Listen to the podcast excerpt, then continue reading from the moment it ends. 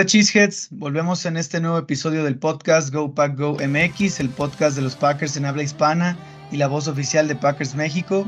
Yo soy Luis Carlos, su host, y como probablemente ya saben, el training camp ya está a la vuelta de la esquina y estamos a muy poco de volver a tener actividad de NFL. Así que en este episodio vamos a platicar sobre eh, un poco de contexto de este Training Camp 2023 y sobre todo vamos a analizar las batallas posicionales más interesantes de este próximo Training Camp. Y para eso hoy tenemos un invitado nuevo, un invitado especial.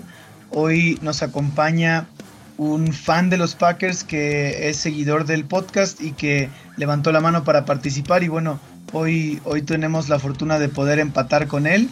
Está con nosotros Rachid Taja, fan de los Packers de, hace años. ¿Cómo estás, Rachid?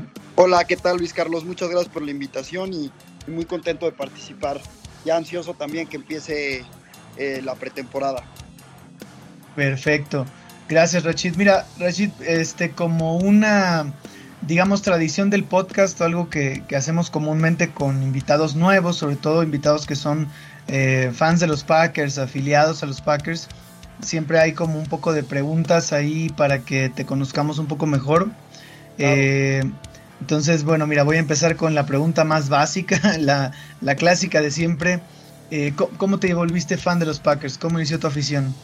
Pues mira, es una, es una historia un poco peculiar porque yo no seguía tanto la NFL de chico, em, pero por ahí del, del 2003, 2004 yo tengo un primo que es fan de los Osos de Chicago que es más grande que yo, entonces todo el tiempo me estaba molestando que los Osos eran el mejor equipo del NFL, etcétera, y, en la familia siempre iba con su jersey y era un poco eh, intenso, ¿no? Entonces me acuerdo perfecto que yo por, por quererle llevar la contraria, pues empecé un poco a decir que yo era fan de los Packers, porque sé que los odiaba. Y fíjate que cuando yo empecé a decir eso, me acuerdo el año fue en el 2005, y me acuerdo el año porque pasó algo simpático. Desde hace años los Packers no tenían un récord perdedor y en el 2005 con, con Fabre pues, pues tuvimos un récord perdedor y no sabes cómo me la acabé con mi primo, ¿no? Entonces me empezó a hacer burla y desde ahí dije, soy más de los Packers que nunca. Y desde ahí pues, pues me volví fan obviamente de, de los Packers y, desde ahí no me he perdido ni un solo partido. Y pues bueno, sí soy de hueso colorado. Qué chistoso, qué, qué buena historia porque no sé si sabes, pero algo que coincide en, las historias de cómo nos volvimos fans es que yo también me volví fan por, por llevarle la contraria a alguien. En este caso a mi papá, a mi papá por el Super Bowl del 96 contra los Patriotas, el expatriota, desde las épocas en que eran malos. Este, y bueno, también por llevarle la contra, yo dije, ah, pues yo le voy a los Packers para que pierda tu equipo y, y así fue. Y se volvió. Eh, así es, así es, sí, sí. Eh, Rachid, también cuéntanos cuál es tu, tu, memoria favorita relacionada a los Packers. No sé si tengas alguna, alguna vivencia, alguna anécdota que sea remarcable en el que, que esté relacionado con los Packers. Pues sí, mira, la verdad es que está un poco relacionada con el tema del que me volví fan de los Packers. Obviamente, lo lógico es decirte en el Super Bowl 45 que le ganamos a, a Pittsburgh, ¿no? Pero, pues bueno, sí fue en esa temporada. El, el, el, recuerdo más bonito que yo tengo en los Packers fue la final de, de conferencia contra los Osos de Chicago, esa temporada. Eh, fue, fue increíble porque yo lo estaba viendo justo con mi primo que te comento, entonces, pues imagínate, estaba, estaba Kotler, me acuerdo perfecto, en, en los Osos. Em, y bueno, me acuerdo, me acuerdo muy bien del touchdown de Rogers que, que corre en el primer cuarto me acuerdo perfecto de ese partido. Ese partido para mí fue increíble porque además en el cuarto cuarto, pues bueno, fuimos arriba todo el, todo el partido, ¿no? Y en el cuarto cuarto em, interceptan a Rogers en red zone, en el, cuarto, en el tercer cuarto, yo creo que fue, o cuarto cuarto. Y pues bueno, imagínate, mi primo no, no, no podía de la felicidad haciéndome burla, etc. Eh, y obviamente yo estaba nervioso eh, ¿me entiendes? Yo creo que tú, te, tú recuerdas muy bien ese partido, este, nos veíamos ganados, ¿no? Y, y, de repente se empezó a complicar un poco el juego y bueno, Raji al final interceptó al tercer coreback de los Osos, porque también me acuerdo que es como su... Es que era el tercer coreback, ¿me entiendes? Entonces, sí, sí. De, esa, de, esa, intercepción y que festeja con el cinturón famoso. Claro. a los Osos, bueno, increíble. La verdad es que ese partido lo disfruté muchísimo, obviamente el Super Bowl también, ¿no? Pero no, este fue, este fue lo mejor. Gran partido porque ah, también el detalle de que era en, en Soldier Field, fue un juego muy defensivo, no, no fue un buen juego de Rogers en realidad, eh, y sacó las papas del fuego la defensa. Este, pero fue, sí, fue un juego memorable. También yo siento, y ya, ya tendrás chance de preguntarle a tu primo, yo siento que ese juego fue como el, pues ya el, el, el, último clavo en el ataúd de la carrera de Kotler de alguna manera, porque siento que ahí él tiró la toalla, o sea, él creo que tuvo un problema con el, su ojo o algo así, sí. que solo él sabe qué tan grave era, pero la verdad es que se sintió como que él dijo, ya, ¿no? Ya no quiero jugar. Exactamente. Y, este, y, y, yo siento que eso fue, creo que la última, como la despedida de Kotler de los Bears, de alguna forma. Y, y, de la mejor manera, imagínate. Sí, tal cual. Packers al Super Bowl en, en su casa aparte de los Packers, hay que recordar que esa temporada los Packers entraron como, como 6. Entra, o sea, ajá, Comodín. Comodín, em, ganándole a, si no mal recuerdo, creo que a Filadelfia. Eh, a Filadelfia de Big. Y Atlanta. Y Atlanta, correcto.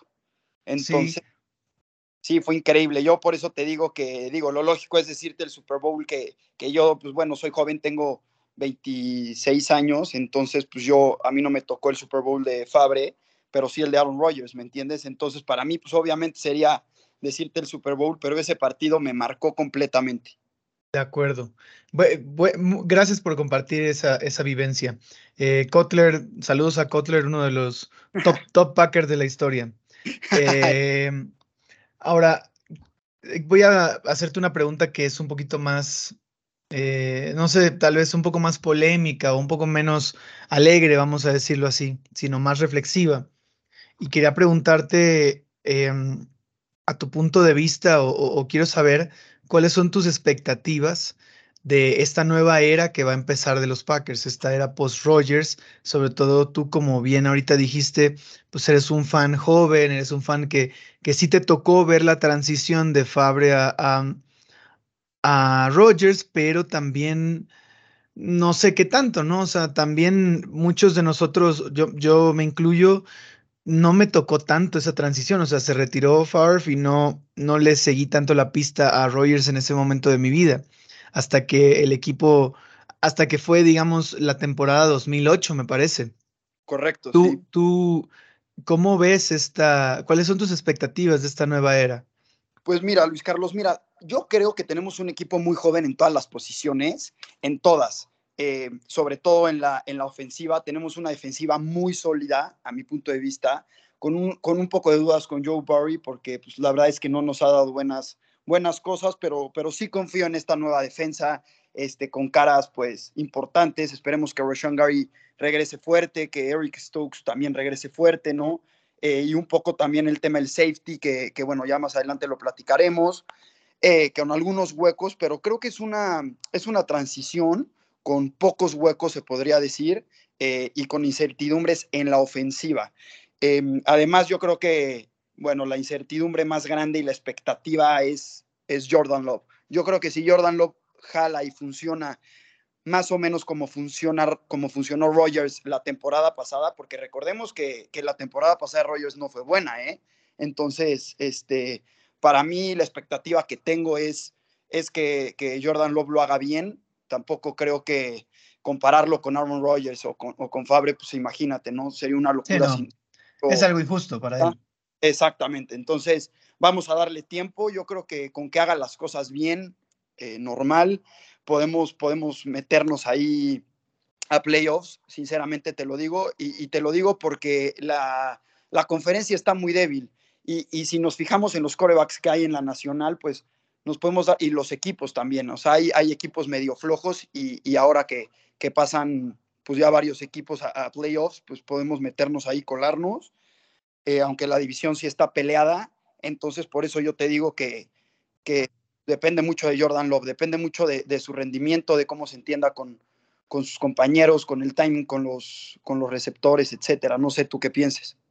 Sí, estoy de acuerdo contigo y, también, como dices, o sea, no, no, hay que ponerle la vara altísima con que pueda hacer algo similar a, a Rogers la temporada pasada. También considero que, que el equipo tiene que, de alguna manera, no hacerle ser el protagonista de la historia, sino un jugador más que aporte. Yo sé que el rol de coreback pues es muy protagónico en la NFL y, es inevitable eso, o sea, Jordan Love tiene que, tiene que poner de su parte y su parte pesa mucho, pero eh, no sé, yo siento que, que lo más importante sería que no, no, no se pierdan partidos por culpa de Love, ¿no? Sino que él sea bueno administrando la ofensiva sin tener que ponerlo en el, en el, en el spotlight, ¿no? De alguna manera.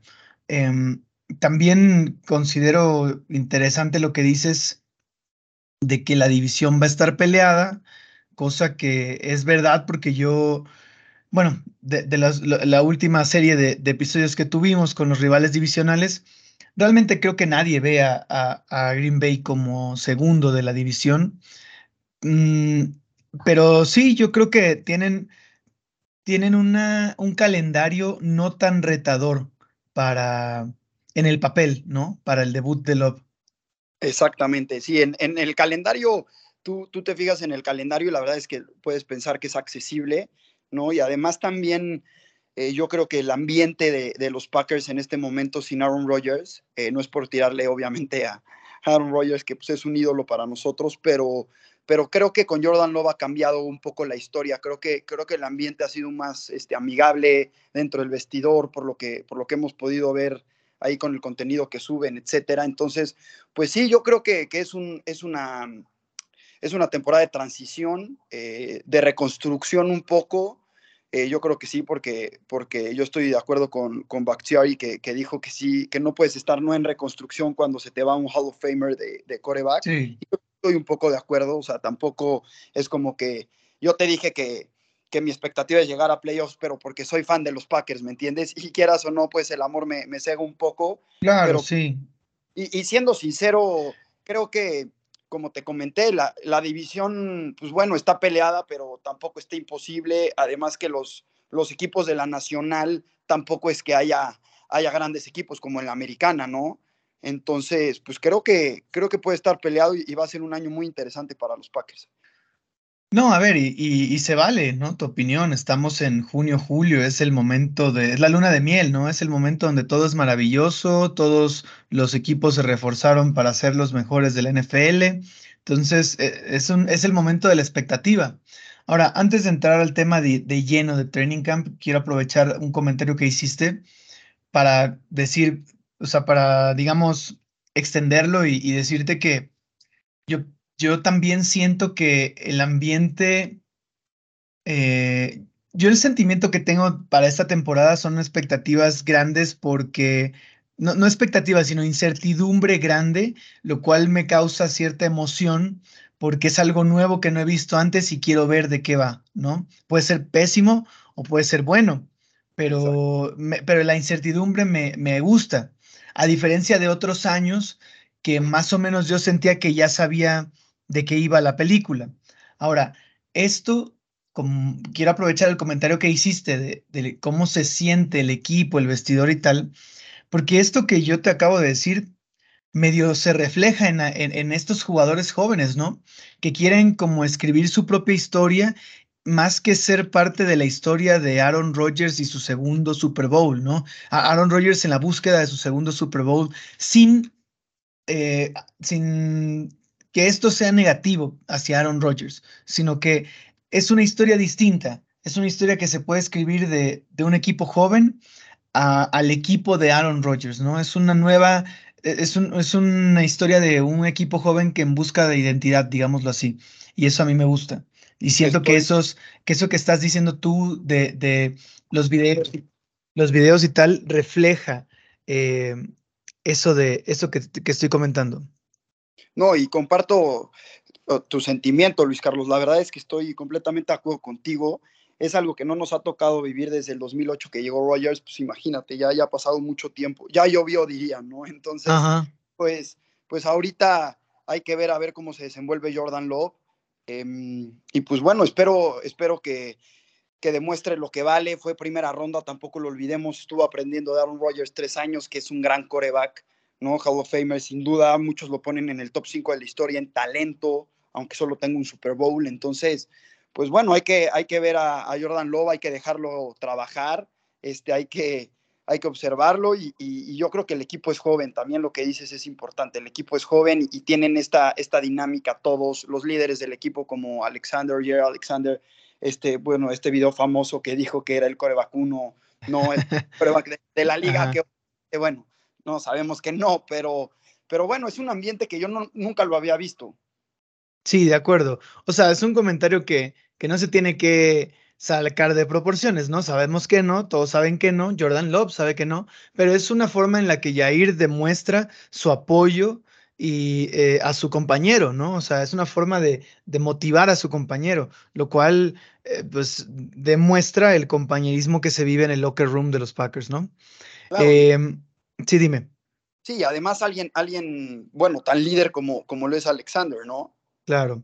Sí, sí, y, eso es una gran muestra de liderazgo de Alexander, ¿no? El, el apoyo y motivación a sus compañeros. Em, Rashid, si, si te estás de acuerdo, pasamos al tema de, del training camp. Eh, y aquí te voy a pedir que me permitas em, extenderme un poco en, compartirle a, la audiencia del podcast, em, a los cheeseheads, un poco de contexto del training camp para quien no esté del todo informado. Eh, aquí compartir algunos, algunos datos importantes para este training camp. Em, este año el training camp inicia el, este 26 de julio las prácticas con las que empieza el, training camp son sin equiparse. Esto es en cumplimiento con el acuerdo del NFLPA. Em, así que las primeras prácticas van a ser con casco y shorts, como lo fueron en, en los, en los OTAs, en los minicamps y esto que ya pasó. Eh, y no puede haber contacto las primeras tres prácticas, por acuerdo con el NFLPA. Ya la segunda semana se agregan las sombreras, eh, y después de unos días viene ya el entrenamiento equipados full con, con fundas y, equipamiento para, para, la parte inferior de, de, los uniformes. También recordemos que, según el último acuerdo, no pueden haber más de tres entrenamientos equipados seguidos y en total no puede haber más de 16. Eh, esto por la seguridad de salud de los jugadores y para que sus cuerpos no lleguen tan golpeados a la temporada. Entonces vale la pena aclarar que el training camp es el periodo que abarca desde la última semana de julio hasta el inicio de la pretemporada en agosto, lo cual ya se considera como un periodo de pretemporada y final de training camp en, agosto. Los Packers todos los años terminan el training camp con la tradicional práctica de Family Night, que antes solía ser un partido de ofensiva contra defensiva, pero debido a algunas lesiones que llegaron a ocurrir en el Family Night, ahora es solo un entrenamiento, pero es un entrenamiento equipado donde se suelen ver em, algunos eh, scrimmages de 7 contra 7 o los famosos one-on-ones entre, entre receptores y corners o, o linieros ofensivos y, y linieros defensivos y pass rushers. Y el Family Night Mm, no sé si saben, pero es una gran tradición de los Packers, solo superada en relevancia durante el training camp, tal vez por, el paseo de los jugadores en bicicleta con los niños. Eh, y bueno, este, este es como un poco de contexto de, de, qué va el training camp, qué es. Una vez cubierto este contexto, ahora sí vamos a hablar de las batallas posicionales que nos aguardan este training camp y pretemporada, Rashid. Em, mira, para ser honesto, este año yo siento que no hay tantas batallas posicionales tan relevantes o, digamos como intrigantes o claves para, para el resto de la temporada como en otros años. Pero sí hay un par de, de, competencias por un puesto titular que sin duda se roba los reflectores. Yo creo que estaría bien que empezáramos con la más obvia y la que más em, yo creo que los fans de los Packers se preguntan eh, que es safety, ¿no? ¿Quién va a ser el segundo safety que acompaña a Darnell Savage en la secundaria? solo para recapitular y empezar la, conversación, Rachid, voy a, mencionar quiénes pudieran o, quiénes están en la contienda por ese puesto titular junto a, Savage. Em, tenemos a Rudy Ford, que regresa después de un año que yo diría bueno con los Packers el año pasado, un jugador que no se, no se esperaba mucho de él el año pasado y, creo que terminó produciendo bastante, más que solo en equipos especiales. Eh, tuvo algunas intercepciones claves en el juego de, tuvo dos intercepciones claves en el juego contra los Vaqueros el año pasado. También está Inis Gaines, que también regresa este año, un, un ex eh, novato agente libre. Em, también los Packers firmaron en el offseason a, a Jonathan Owens, que venía de los Texans, donde fue titular la mayor parte de la temporada anterior de los Texans. Y también firmaron a Tavarius Moore, ex jugador de San Francisco. Em, también trajeron de vuelta a Dallin Levitt, que usualmente, que creo que no vio ni un solo snap como safety. Es un jugador principalmente de equipos especiales, pero bueno, está registrado bajo la posición de safety draftearon al, al, novato Anthony Johnson Jr. de Iowa State en séptima ronda este año y también firmaron al novato agente libre Benny Sapp. Esos son los nombres que van a estar compitiendo por el puesto titular junto a Darnell Savage y me gustaría darte la palabra ahora que ya hablé mucho. ¿Quiénes de estos jugadores te llaman la atención que pudieran eh, tomar ese, esa, esa, oportunidad abierta de, de safety titular? Eh, bueno, Luis Carlos, yo creo que sí es una posición que todos tenemos como un poco de incertidumbre, que no sabemos quién va a acompañar a, Savage. Yo creo que va a estar Rudy Ford, por lo que demostró la temporada pasada y no solo en equipos especiales. Como bien comentas, pues tuvo, tuvo momentos importantes en la defensiva. Eh, entonces yo creo que Rudy Ford sí puede ser el titular. Ahora, eh, los que vienen atrás y, los que pueden pelear para mí van a ser Anthony Johnson, que es este, el novato en, la ronda 7 del, draft, este, porque además es, es, un jugador que taclea mucho, tuvo 60 tacleadas este, en su último año en, perdón, en, toda su carrera de, colegial y, bueno, para un safety esto es mucho, ¿no? Entonces creo que esto le puede dar versatilidad a la defensiva de los Packers. Y además, eh, como sabemos, los Packers siempre prefieren a, sus, a picks de draft, ¿no? Cuando, cuando es momento de elegir al roster.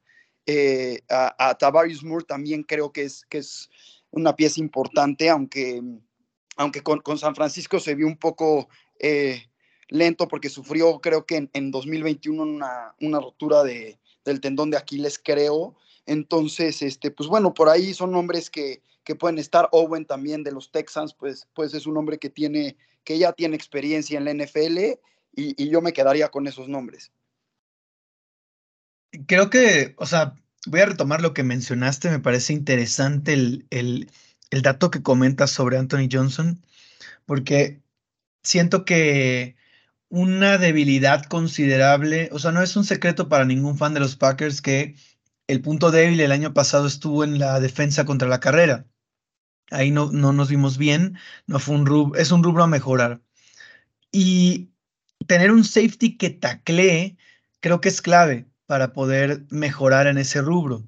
Eh, y es una cosa de la que normalmente adolecen los defensivos de los Packers. Savage principalmente es alguien que no es un buen tacleador. Savage es un jugador que eh, tiende mucho a, tirar el hombro para tratar de derribar al, ofensivo en vez de asegurar el tacleo. Y eso es algo que difícilmente se puede aprender ya a nivel NFL porque, como mencionábamos antes de, pasar a las batallas posicionales, las prácticas equipados son pocas. Entonces no tienes tantas oportunidades de practicar. Si ya, ya en nivel NFL y siendo veterano de NFL no has aprendido a taclear, necesitamos que alguien sí lo haga. Y tal vez Anthony Johnson Jr. sea sea alguien, ¿no? Eh, eh, que pueda aportar en eso. Tavarius Moore también me parece buen tacleador.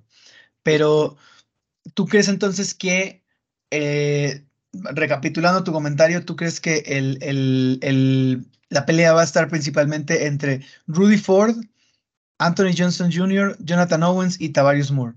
Eh, Gaines tal vez estaría ya descartado. Dalen Levitt seguramente se quedaría relegado a su rol de equipos especiales. Y Benny pues no sé, quizás si demuestra algo se va a, a la escuadra de prácticas, ¿no? Exactamente, yo creo que sí. Además, es, es, algo a mejorar de los Packers desde hace años para acá. No creo que, que solo la temporada pasada. Creo que llevamos como cuatro años que la corrida pues nos hace pedazos en defensa. Entonces, para mí sí es importante. Sí, definitivamente. O sea, sí es. Sí es algo de lo que se adolece desde hace, yo digo que hasta más de cuatro años. Pero ahora, quiero, ahí tal vez te voy a comprometer un poco más con esta pregunta, pero ¿quién, ¿quiénes en realidad te gustarían? Más, no, no, no, más bien, la pregunta es, ¿quiénes según tú harán el roster en, el, en la posición de safety? Más allá de quién se quede con el puesto titular junto con Savage, ¿quién de estos nombres, Rudy Ford, Jonathan Owens, Tavares Moore, Anthony Johnson, se quedarían en el roster? Porque yo no, no estoy seguro de que los Packers um, se queden, e, inicien la temporada con tal vez más de cinco safeties en el roster y yo creo que cuatro sería un nombre más acertado, un número, perdón, más acertado. Sí, yo creo que yo creo que se van a quedar con cuatro. Este, para mí van a ser Savage, va a ser eh, Rudy Ford, eh, Tavarius Moore y, y Owen de, de, los Texans, que estaba antes en los Texans. Para mí esos son los cuatro que van ¿Pero a ser... Anthony Johnson lo dejas fuera entonces? Ah, perdón, Anthony Johnson. Perdón, Anthony Johnson. Este, yo sería Anthony Johnson, este, Daniel Savage, Rudy Ford. Y bueno, ahí tendría que ver con Owen y, y, y Tavarius Moore, porque creo que Tavarius Moore y Anthony Johnson Jr. son un poco, a ver, un poco parecidos en el sentido que son buenos tacleadores. Entonces, no sé si ahí van a buscar como un perfil diferente. Ahí sería lo único que yo no, no, no, no supiera. Entonces, no sé, tú, no sé tú qué piensas. Sí, yo también creo eso. Eh, va a estar entre ellos dos. Casi siempre hay sorpresas. También te digo algo, Innis Gaines yo no lo descartaría. O sea, no es malo y, y, yo creo que va, este es el momento que él necesita en su carrera. Es que él está en un punto de ahora o nunca, porque nunca va a tener tantas oportunidades como ahora de, de, buscar un puesto titular o un lugar en el roster de NFL. Entonces, eh, pues es una contienda dura si tengo que adivinar algo, yo diría Rudy, este, Savage Ford, Anthony Johnson Jr. Y yo creo que, eh, yo creo que Owens, que tiene un poquito más de, de, recorrido en como titular, porque Tavarius Moore era muy rotacional en San Francisco. Sí. Entonces, tal vez, tal vez así quede. Sí, yo, yo, también, ¿eh? yo también creo que sí. Te decía, yo la única duda que tenía era entre, entre Moore y Owen, pero sí, la verdad es que con Anthony Johnson Jr. pues ya cubres esa necesidad de un, de un buen safety tacleador y con Owen pues te agregas también experiencia, ¿no? Sí, la cosa con Johnson es que esto que voy a decir es muy obvio, pero pues hay que verlo, ¿no? Porque lo que se tiene de él es la cinta de, juego de, colegial y pues a veces les toma tiempo en trasladar eso a la NFL eh, y entonces no sé, hay, que ver, por ejemplo, cómo se desarrolla en, en, la pretemporada para estar seguros si, si Johnson Jr. puede cumplir con ese rol de safety tacleador o, toma malos ángulos o qué sé yo, eh, toma malas decisiones y por eso no, no es un safety confiable de entrada, este, por muy buen tacleador que pueda ser. Correcto. Hay que, hay que, yo creo que hay que verlo, hay que, como decimos, pues, los novatos son, hay que verlos, no, no es solo la cinta, sino todos en la cinta parecen ser buenos, ¿no? Entonces hay que, hay que darle tiempo y también es un proceso, pero pues creo que sí puede ser un, prospecto interesante para los Packers. Sí, yo también, yo también lo creo.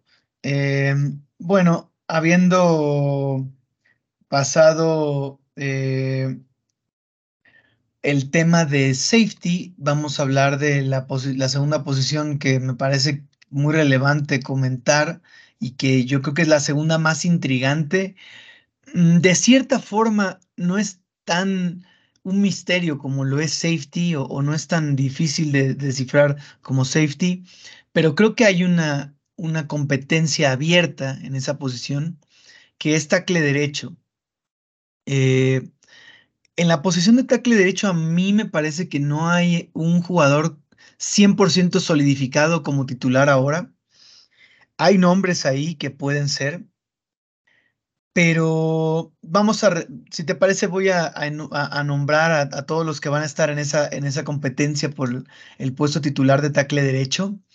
Em, principalmente creo que puede estar entre Zach Tom, Josh Nightman y agregaría eh, eh, como potenciales sleepers, digámoslo así, o sorpresas, Rashid Walker, Luke Tenuta, y de ahí estarían jugadores que, que tendrían que ganarse un lugar en el roster como probablemente suplentes en la posición de tackle derecho, eh, que serían Jim DeLance, Kadim Telford, que es un novato eh, agente libre, Luke Tenuta es, era un novato agente libre que estuvo toda la temporada pasada en el equipo y nunca se usó, pero eso a mí me dice algo, o sea, a mí me parece que a, a le gusta este, este liniero y, y, como que lo pueden estar preparando tipo lo que hicieron con Josh Nickman, que, que terminó siendo de un novato agente libre sin draftear, eh, lo terminaron usando de titular muchos juegos la temporada pasada, ¿no? Y fue principalmente el tackle derecho titular de los Packers. Pero me pareció irregular y por eso creo que ese puesto está abierto hoy. No sé qué opinas tú. Sí, yo también creo que está abierto. Eh, Nickman, como, como lo comentamos, ha tenido, el año pasado creo que tuvo cinco sacks, ha ido, lo que sí hay que decir es que ha mejorado, yo creo que sí ha mejorado mucho, ha venido, este, pues bueno, demostrando que no, no, no permite tantos sacks como antes, este, te digo, solo cinco sacks el año pasado que se me hacen muy buenos, y un jugador que me encanta desde el año pasado es Zach Tom. Yo creo que Zach Tom va a ser una joya para los Packers. Es mi, es mi apuesta. Este, me encanta este jugador. Creo que es un comodín. Eh, puede jugar eh, de guardia o de tackle derecho, eh, y muchos de sus compañeros lo dicen. Elton Jenkins lo dijo que está sorprendido con, con Tom desde, desde la temporada pasada. Desafortunadamente se perdió, creo que seis o siete juegos de la temporada pasada porque este, por temas de, de cosas que, no puede comer, se me fue el nombre, perdón, pero em, de ahí en fuera se me hace un, un gran jugador. Ah, no sabía. Pero coincido contigo, ¿eh? Yo creo que Zach Tom es el mejor de todos los que nombré, por mucho. Incluso Zach Tom se ha dicho y se dijo en, en, el proceso pre-draft que él puede jugar las cinco posiciones de, de, de, la línea. No se le ha visto en Green Bay, pero, pero ya al menos creo que jugó tres. Creo que jugó ya guardia, jugó tackle izquierdo y derecho. También es, es en teoría mi apuesta para, ser el titular tackle derecho.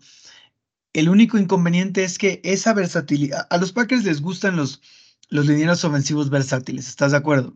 Sí, 100%.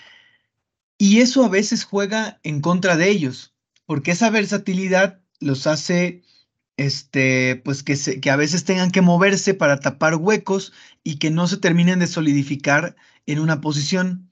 Más o menos siento que algo así le pasó a Elton Jenkins cuando el año pasado él arrancó como tackle izquierdo y no hizo un buen trabajo.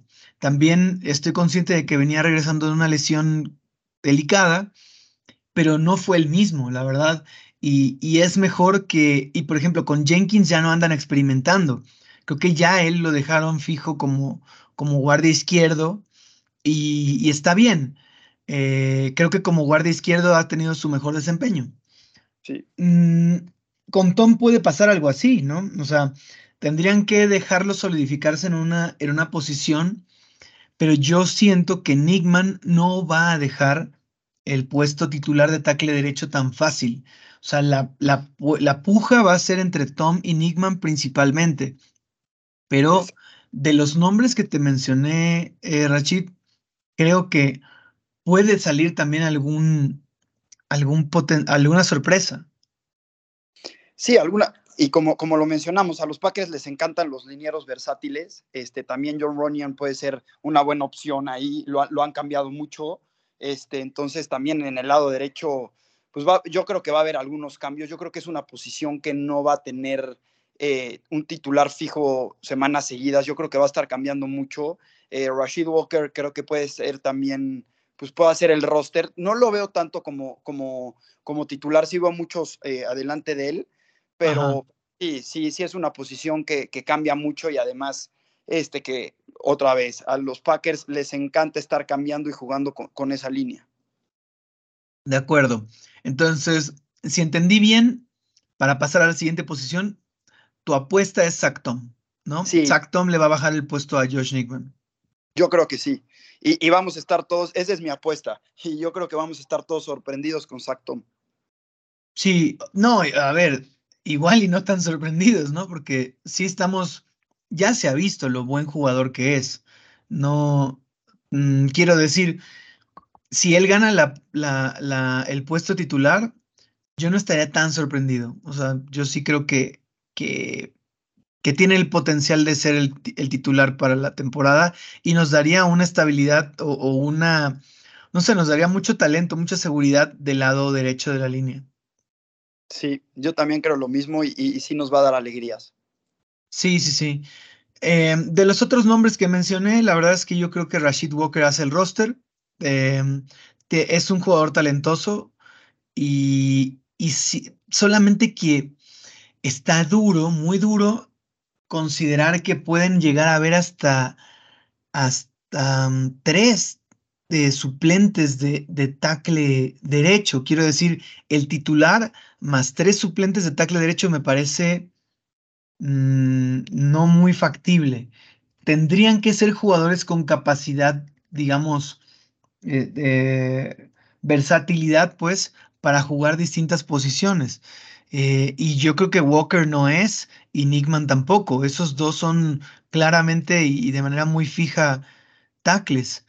Este, por eso yo no sé si, o sea, si Zach Tom fuera titular, Nickman sería el suplente. Rashid Walker tal vez el segundo suplente, pero ¿qué pasaría con Luke Tenuta, con Kadim Telford? Estos jugadores yo mm, ya ahí sí ya no los vería. O sea, esos jugadores están compitiendo junto con Rashid Walker por un puesto en el roster como el tercero de, de tackle. Sí, eh, a ver, sin duda es una posición que tenemos que observar ahorita en el training cap. Este, yo creo que va a ser fundamental estar viendo cómo se desenvuelve esto porque porque sí, no, o sea, no se puede, no creo que hagan lo que tú dices, un titular y tres, tres suplentes, se me hace una locura. Sí, sí, sí. O sea, sí puede pasar, solamente que el tercer suplente debería jugar tackle guardia o algo así. Sí, este versátil. Sí, o, dos, o dos que sean muy versátiles, que no tengan una posición acabada. Sí, exacto. O sea, pero también eh, en el número total de linieros ofensivos que, que los Packers van a llevar a la temporada, uf, no estamos ni siquiera mencionando a jugadores que juegan del lado izquierdo eh, eh, predominantemente, como, como Caleb Jones, el otro tackle, que también fue un ex novato agente libre, que los Packers tuvieron ahí paciencia con él para desarrollarlo y tal. Y este, y, bueno, eh, ya esta sería su segunda temporada con el equipo. Y cuando tuvo que entrar, lo hizo bien. Em, entonces, pero Jones juega principalmente en el lado izquierdo.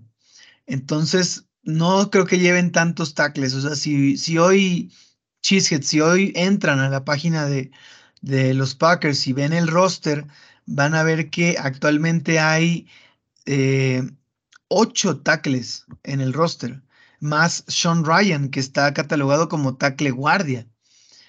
Que bueno, nunca lo hemos visto como tackle, la, la, selección de tercera ronda del año pasado. Muy decepcionante, por cierto, pero este, pero bueno, yo, a él no lo veo como tackle, pero sí como un jugador, digamos, de estos versátiles, ¿no? Claro, no, y perdón, yo, yo había, me había confundido, yo dije anteriormente que Zach Tom había, había sido suspendido por violar las sustancias permitidas, y perdón, era Sean Ryan, no era Zach Tom. ah, vale. Sí, sí, sí. Pero sí, Sean Ryan sin duda, sin duda sí decepcionó. Bueno, aún, aún, es, aún puede darnos la sorpresa, ¿no? Pero su año de novato fue terrible. Para una tercera ronda se espera mucho más. Claro, eh, años, o sea, es joven, es muy joven. Ah, sí, exacto, exactamente. Sí, o sea, yo, yo no lo descarto ya como un bust, ¿no? Pero, pero no inició nada bien. Eso, eso sin duda. Sí, habrá que verlo este año. Exacto. Eh, bueno, Rachid, vamos a pasar a la siguiente batalla posicional que nos quedamos del lado ofensivo. Bueno, aquí voy a dar una aclaración. La única posición que es como incógnita o, que es está interesante darle seguimiento del lado defensivo es el segundo safety, porque de ahí en fuera la, defensa está tan sólida que yo creo que no hay muchas dudas de, de, quiénes van a estar en el roster eh, el próximo año. Si mucho, tal vez quién va a ser el tercer o cuarto el linebacker interno o, el quinto eh, liniero defensivo o, si va a haber un sexto pass rusher, pero, o, linebacker externo. Pero bueno, no me parecieron como batallas posicionales tan interesantes. Y creo que del lado, de, del lado ofensivo, el hecho de estar en esta como tipo reconstrucción o, pues sí, reconstrucción con muchos jugadores jóvenes, abre más, más puertas a posiciones ofensivas. Entonces, la siguiente posición de la que hablaremos es ¿quién va a ser el running back 3, Rachid? ¿A ti, a ti quién te agrada entre... Ahí la puja está entre Patrick Taylor, que ya sería su tercera temporada con el equipo, Tyler Goodson, que se vio bien el año pasado como novato agente libre, eh, pero bueno, no se, no se consolidó. Lou Nichols, el pick de, de, de draft de este año, y Emmanuel Wilson, un novato agente libre. Sí, mira, yo creo que, bueno, los dos son son inamovibles como es Dillon y, Aaron Jones, ¿no? Es, sí, sí, sí. Son, este, pues bueno, los titulares y yo creo, por como son los Packers y como los hemos visto hacer el roster, yo creo que va a ser Lou Nichols porque es su séptima ronda de este año. Este, corrió el dash de 40 en, en 4.61 segundos, tuvo 1.710 yardas terrestres este, en 2021. Se me hace un jugador por lo que digo, también volvemos a lo mismo, es novato y hay que verlo, pero pues bueno, en la cinta se me hace, se me hace bueno. Este Patrick Taylor es su tercera temporada y solamente lleva 120 yardas corridas y 20 atrapadas. Entonces, digo, sí tiene manos medio seguras, pero tampoco creo que si ya le hubieran visto un poco de potencial, creo que le hubieran dado un poco más de snaps, ¿no? Este, y Tyler Goodson, que también es, es rookie, este sí es muy explosivo corrió los, los, 40 yardas en 4.42, este, que es muy rápido. Entonces, no sé, mira, yo estoy entre Tyler Goodson, este, Lou Nichols, y bueno, Patrick Taylor es lo lógico, yo creo que sería lo lógico decirlo, porque pues bueno, es el que más este, años lleva y el que tiene un poco más de experiencia, pero pues bueno, no sé tú qué pienses, no sé si, si ya necesitamos alguien más explosivo. Mm, bueno, antes de contestarte, quiero hacerte una pregunta más. ¿Tú, ¿Tú como cuántos running backs crees que los Packers conserven en el roster? Porque, sabes, ahorita estaba acordándome que creo que el año pasado, para iniciar la temporada, solo llevaron dos running backs en el roster. Solo eran Jones y Dillon. Y bueno, y de ahí hicieron uso de esa regla donde puedes activar jugadores de la escuadra de prácticas el día del partido pero en el roster como tal solo eran dos, ¿no? Entonces yo quisiera preguntarte, ¿cuántos running backs crees que va a tener eh, Green Bay al inicio de la temporada? Yo creo que sí, tres. Yo creo que tres porque ahora también, digo, más adelante veremos el, cuerpo de receptores, pero también es joven, no sé. Eh, yo sí me, si podría apostar, yo apostaría por tres eh, y no sé con cuál me quedaría de estos. Ya. No, sí, estoy de acuerdo. Y, sabes qué? ahí Mira, te voy a decir algo. Lou Nichols no me, no me llena el ojo, pero hay que verlo, como dices. Patrick Taylor, siento que es un cuate cumplidor y ya, pero no tiene que hacer más. O sea, quiero decir, tú ahorita dijiste, si le hubieran visto algo, los Packers ya le hubieran dado más oportunidades. Puede ser, pero es que es muy difícil que alguien como Patrick Taylor consiga oportunidades por a, expensas de Aaron Jones y AJ Dillon, a menos de que de ahí una lesión. Pero Mm, o sea, a mí se me hace sensato que, que casi no tengo oportunidades con este cuerpo de corredores. Pero cuando ha tenido que entrar, ha sido un, un, running back este, confiable, sobre todo en tercer down para, de, para bloquear blitzes. Eso está bien. Y eso es algo que, tiene, que le da ventaja sobre Tyler Goodson, que es un running back muy solo running back. Eh, como lo, que le llaman ahí One Trick Pony, ¿no? Es un jugador explosivo y que a mí me gusta, a mí me gustó lo que vi de él en la pretemporada pasada, pero con esto, o sea, lo mismo, no sé si, si le vayan a dar snaps a, expensas de Aaron Jones o AJ Dillon, la verdad. Y, y Lou Nichols, o sea, tendría que él demostrar que es más que un simple running back norte-sur y que además puede ser confiable en el juego aéreo y em, bloqueando blitzes. El último ahí en Discordia es Patrick, digo, Emmanuel Wilson, que habrá que verlo porque no, no pinta mal, pero de nuevo, creo que hay, o sea, esto lo dijiste de otro jugador antes, no me acuerdo.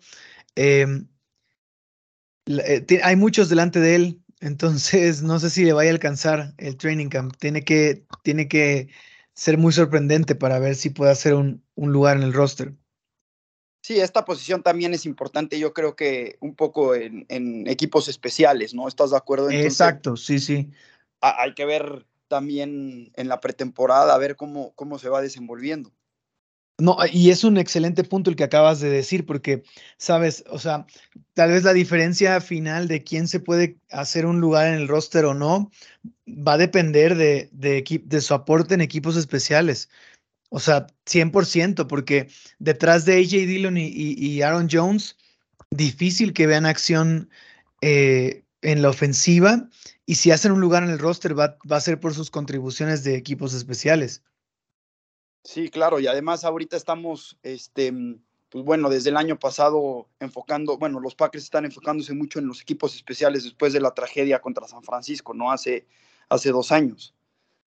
Y ha habido mejoras, o sea, yo creo que, que el foco que le han dado y la visión de Visage y todo, pues hace que, que muchos jugadores también vean más valor en, el, en, el, en los equipos especiales como una vía para hacerse un lugar en el roster, ¿no?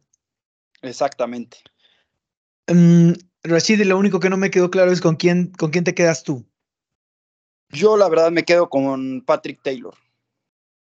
¿Crees que después de todo va a seguir siendo él el, running back 3? Sí, él va a seguir siendo, yo creo que sí va a seguir siendo, o, o Lou Nichols. Es, ahí no sé, pero yo me quedo con Patrick Taylor.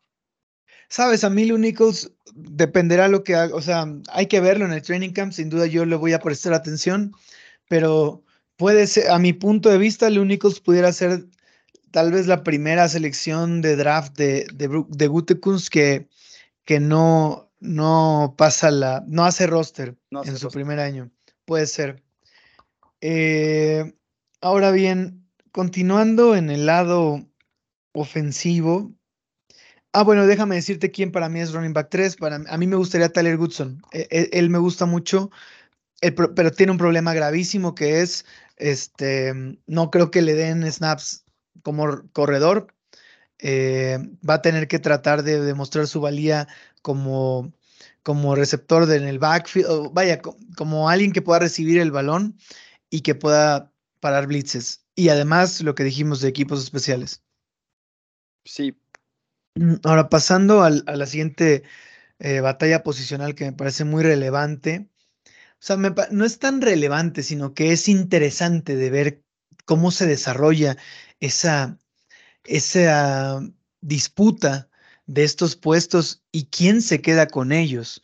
Porque son, es un, vamos a hablar del quién va a ser el quinto y sexto wide receiver.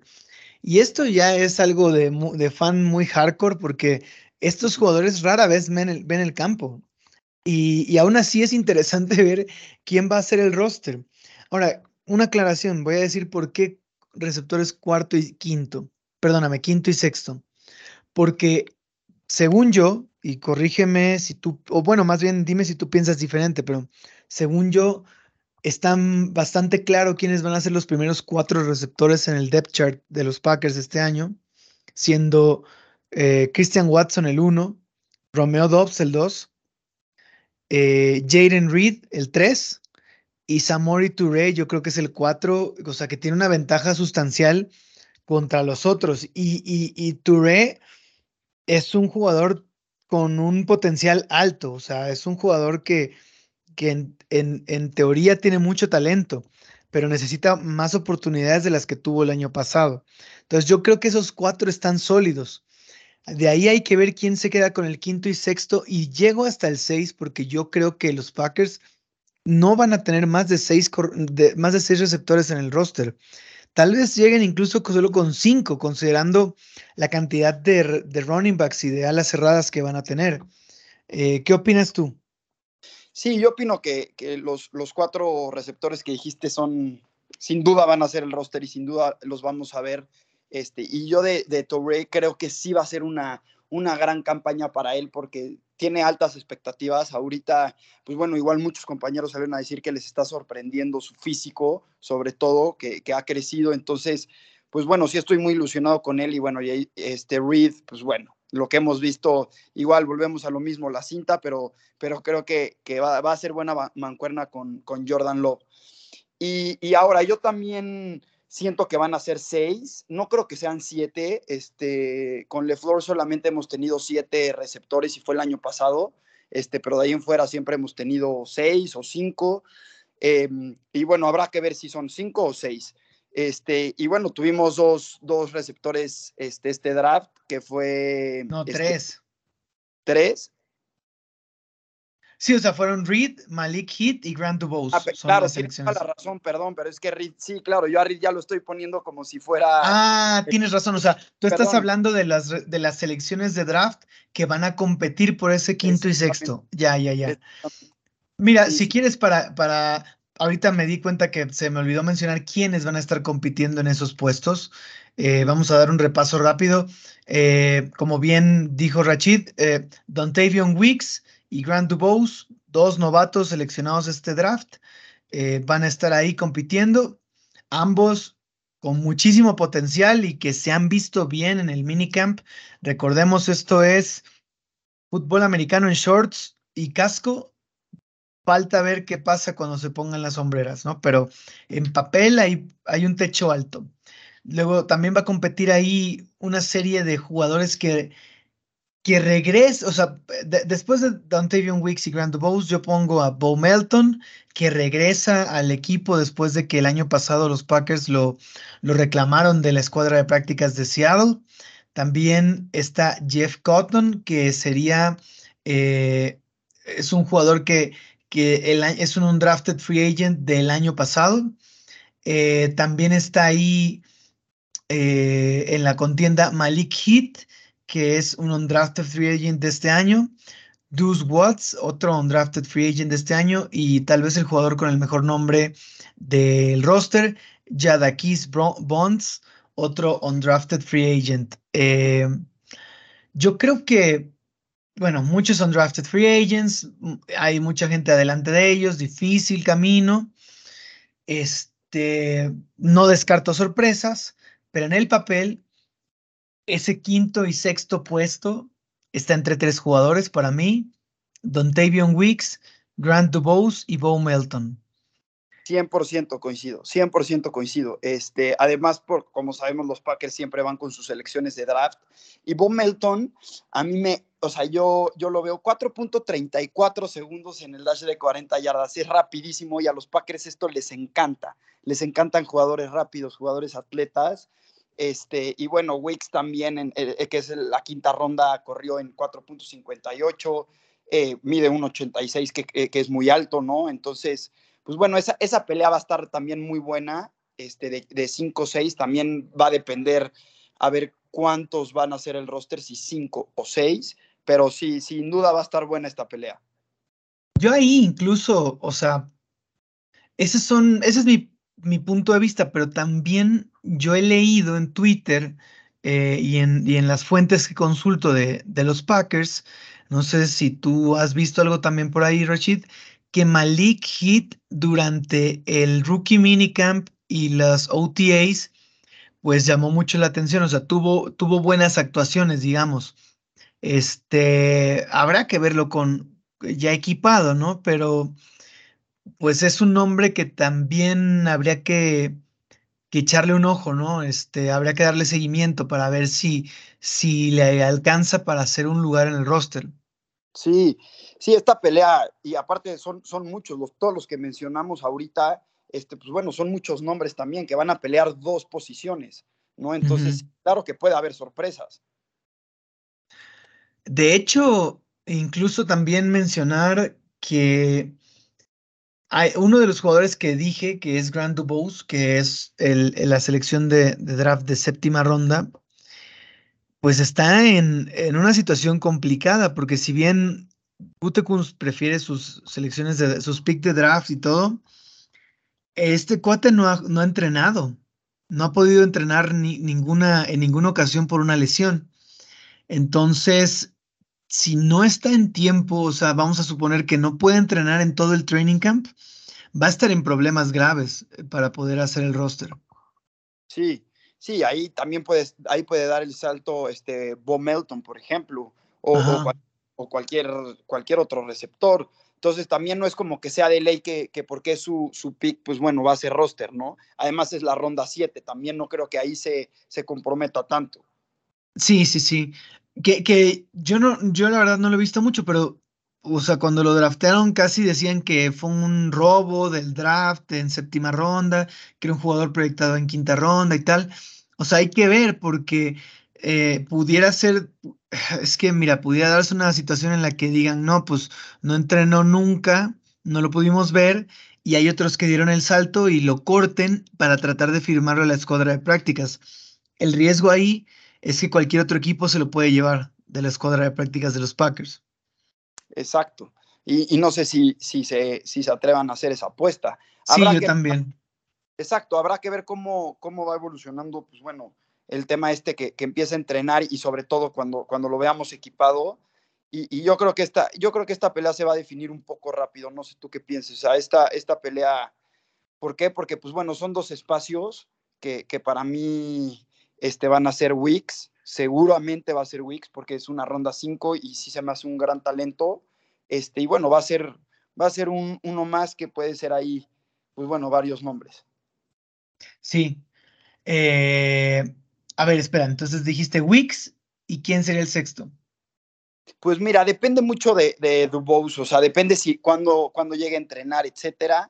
Entonces, pues bueno, si entrena y, llega bien, yo me, yo me iría por él. Porque sí, yo también leí mucho que era un robo y que estaba programado para, bueno, que estaba proyectado para, para quinta ronda, etcétera. Y pues bueno, yo sí me quedaría con ellos dos, con los dos picks del draft. Em, pregunta Bono. ¿Crees que, que si se ve una, una competencia muy cerrada, muy fuerte entre en este, en este rubro de, receptores, en esta posición de receptores, y, digamos Malik, o sea, Dubose hace, Dubose se recupera, entrena y hace lo que se espera de él. Y entonces quinto y sexto receptor son Wicks y Dubose. Pero Malik Heat y Bo Melton tienen también unos training camp y pretemporada excelentes. ¿Tú crees que esa, esa cuestión empuje a los Packers a tener siete receptores en el roster a expensas de tal vez un running back o, un, o incluso una ala cerrada? La verdad no creo porque son receptores jóvenes. Entonces, tenemos, estamos llenos de receptores jóvenes. Esto obviamente es buena noticia porque hay mucho potencial, claro. O sea, pero también no creo que, que, tengamos siete eh, pues bueno, receptores novatos, por así decirlo, con, poca experiencia, poco probados. No creo, la verdad. No sé tú qué opines. Sí, estoy de acuerdo. O sea, estoy diciendo una cosa que es...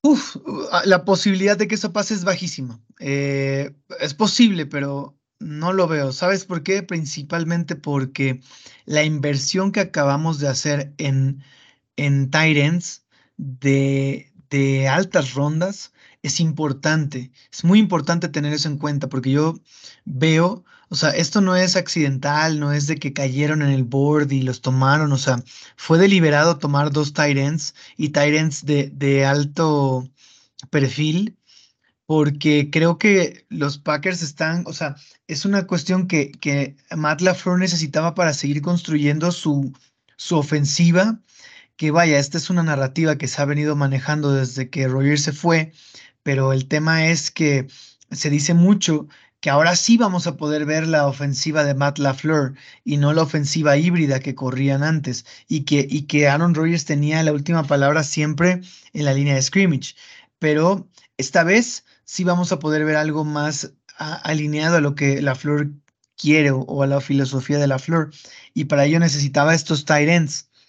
Este, y, y por eso creo que es importante, o sea, mi punto es, al tener estos tight de alto perfil, la ofensiva va a ser mucho más de personal 12 o 21, lo cual va a limitar mucho la cantidad de receptores en el campo a la vez, lo cual va a hacer que el receptor quinto, sexto va a ser muy poco probable que vea muchos snaps, ya ni digamos el 7.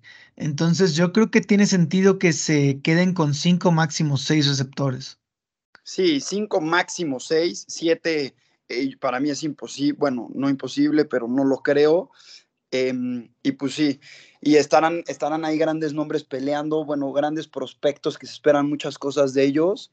Este, y como tú dices, los Titans en seleccionados altos en, el draft, pues bueno, eh, esto para, para la ofensiva del Flor va a ser, ahora sí vamos a poder juzgar a LeFleur, ¿no?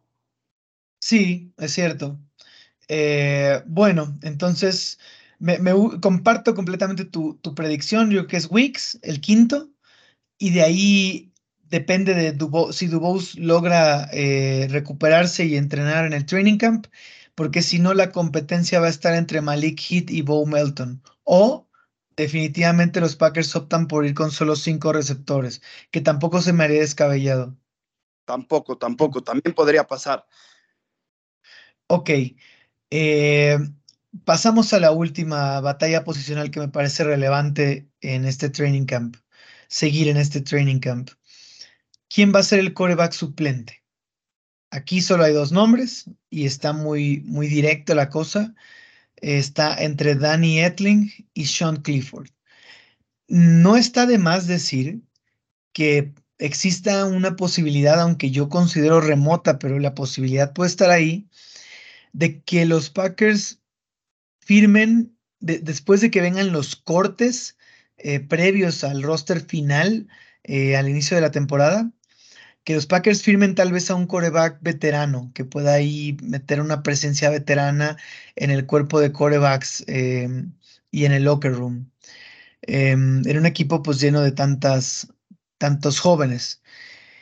Pero los que hay hoy en día en el roster son Danny Etling y Sean Clifford y esos dos son los que van a competir por el coreback suplente. ¿Cómo ves, Rashid? Sí, correcto. De hecho, LeFleur dijo, ¿eh? Él dijo que acabando la pretemporada este, van a ver si contratan un coreback veterano o no. Yo creo que van a ver aquí la pelea de Clifford contra Danny Etling.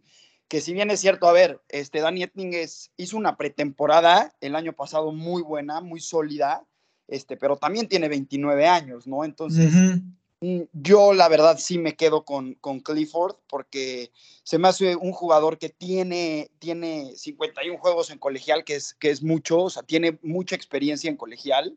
Este, creo que de edad, eh, creo que es un poco más grande que Jordan Love, creo, no, no lo sé bien, pero bueno, sé que, sé que de edad es, este, pues bueno, es grande, tiene experiencia en colegial, entonces yo creo que, que Clifford va a ser el roster. No, tiene la misma edad que Love, pero es interesante porque Love lleva tres años en la liga. O sea, Love llegó muy joven a, la, NFL, eso es cierto. Pero ahí, mm, no sé, este, Rashid, si tienes alguna opinión sobre Clifford en términos de que yo siento eh, en, todo lo que he leído del draft de, los Packers este año, yo siento que esa tal vez es la selección más criticada del draft. Y, y bueno, es una selección de quinta ronda, no es menor, pero muchos analistas dijeron que Clifford estaba proyectado para ni siquiera ser drafteado. Y, y bueno, resulta que lo tomamos en quinta ronda y hay muchas interrogantes alrededor de él, según yo. ¿Tú qué opinas? Sí, sí, hay muchas interrogantes eh, y, siendo sincero va a depender completamente del desempeño que tenga en el training camp y si no tiene un gran desempeño, un desempeño que pueda, que pueda ir mejorando, yo creo que sí, sí los Packers firmarán un, un coreback eh, veterano, ¿eh? sin duda, porque pues sí se necesita. Jordan Love al final, pues bueno, no, no es porque, porque vaya a ser malo o no, pero pues si pasa algo tienes que tener ahí algún respaldo importante, porque imagínate que Clifford no es lo que convence y no es lo que, lo que se le vio en colegial y es criticado y no, te, no tiene esta evolución para la NFL y pasa algo con Jordan Love, pues bueno, la temporada se acaba, ¿no? No, no peleas ya por nada. Sí, exactamente. Sí, entonces no sé, mira, yo creo que va a estar entre Clifford y ver lo que, lo que va a demostrar, ver, porque también estuve leyendo que en el drill de los dos minutos este, aventó una intercepción absurda. creo que le aventó la, la, bola a un defensivo en las manos, literalmente así, este, sin, sin uno de la ofensiva junto. Entonces, pues no sé, habrá que, habrá que ir viendo y monitoreando cómo, cómo va evolucionando esto, pero, pero yo creo que lo mejor sí sería eh, contratar un coreback eh, veterano. Mejor que, que, que Clifford, entonces. Pues bueno, es que más o menos entiendo que, que, lo que dices es, si Clifford se ve pésimo, coreback veterano, ¿no? Si no, eh, tiene suficiente para ganarle la, la contienda a Danny Etling. Sí, para mí es así. Para mí Danny no, no, no creo que haga el roster, la verdad. No, sí, o sea, y, es por el tema de la edad, ¿no? Que dices, y, y yo lo comparto, porque Etling no, no, se vio mal, pero, pero pues, ¿de qué, qué no tiene mucho sentido tener un, un suplente en su segundo año de 29 años, ¿no? O sea, no, no, te va a dar, no tiene futuro, pues no tiene, no tiene mucho que hacer en un roster de NFL en, en términos de, de, ser más allá de un, de un suplente. Claro, claro, no, ya 29 años para ser un suplente, pues ya mejor firmas un, un coreback veterano. Sí, sí, sí, sí. Ok, pues esa, esa última no fue tan, tan intrigante, ¿no? O sea, está muy, está muy cantado Sean Clifford. Mm, no sé, Rashid, si hay alguna otra posición que te llame a ti la atención, que, que creas que sería relevante seguir en el, en el training camp o, o ya le damos cierre a esto. No, la verdad es que, comparto contigo, eh, creo que las, las posiciones a observar fueron estas, las que comentamos. Este, no creo que haya otra posición en defensa, creo que estamos muy sólidos. Este, y, en ofensiva, pues bueno, está muy claro, Tident eh, y, y, bueno, Coreba, que ya, que ya lo comentamos. Entonces, no, yo creo que, yo creo que con las posiciones que comentamos, para mí son las que hay que observar y hay que ver cómo va evolucionando y a ver quién hace el roster. Como un repaso rápido y para no dejar, ¿tú, tú cuántos tight ends crees que va a llevar Green Bay en el roster? ¿Crees que sean cuatro o más? Yo creo que cuatro, ¿tú? Sí, también, o sea, ¿incluyes el cuarto para ti es Tyler Davis o alguien más? Tyler, bueno, es que Tyler Davis para mí es una posición que está cantada. Este es de Guara, los, los dos que, los dos picks de este año, este, y, listo, ¿no? Eh, eh, sí, el top 3, pero el 4 eh, es, vaya, para mí es, es, es Tyler Davis. A, los Packers les gusta y, y, tuvo una cantidad, o sea, una actividad considerable el año pasado. O sea, no, no fue un jugador relegado a equipos especiales, sí vio, sí vio algo de acción y además es el Tyrant más bloqueador que tenemos. Pero de ahí, pues hay un par de jugadores que son em, que, seguramente van a querer probar para, para ver si le, le tumban el puesto a Davis, pero quién sabe, ¿no? Austin Allen está ahí y Cameron McDonald, otro novato agente libre que trajeron, pero no sé, para mí ese top 4 está, está cantado. Sí, sí está cantado. Además, este Davis, pues bueno, también viene a cubrir un poco a, Mercedes Lewis, ¿no? Que se fue, que, que, era un gran bloqueador. Entonces, sí, para mí son esos cuatro y así te digo, o sea, yo, para mí no hay duda en esa. Ahora, a mí el, único, eh, la única, la última posición que me queda ahí y que mencioné, eh, que yo creo que no es tan, tan relevante, pero no, no, no me quiero ir sin, sin mencionarla este, nuevamente, es la de linebackers suplentes, o sea, linebackers que van a hacer el roster que, honestamente como fans de los Packers no esperamos ver mucho en el campo, eh, porque eso significaría que hay una lesión de los titulares de tanto de Devondre como de Quay Walker, pero, pero bueno, pues en caso de que alguno de ellos perdiera snaps, es interesante saber quién, quién puede tomar ahí el, el rol, ¿no? Y, y cuántos van a llevar en el roster.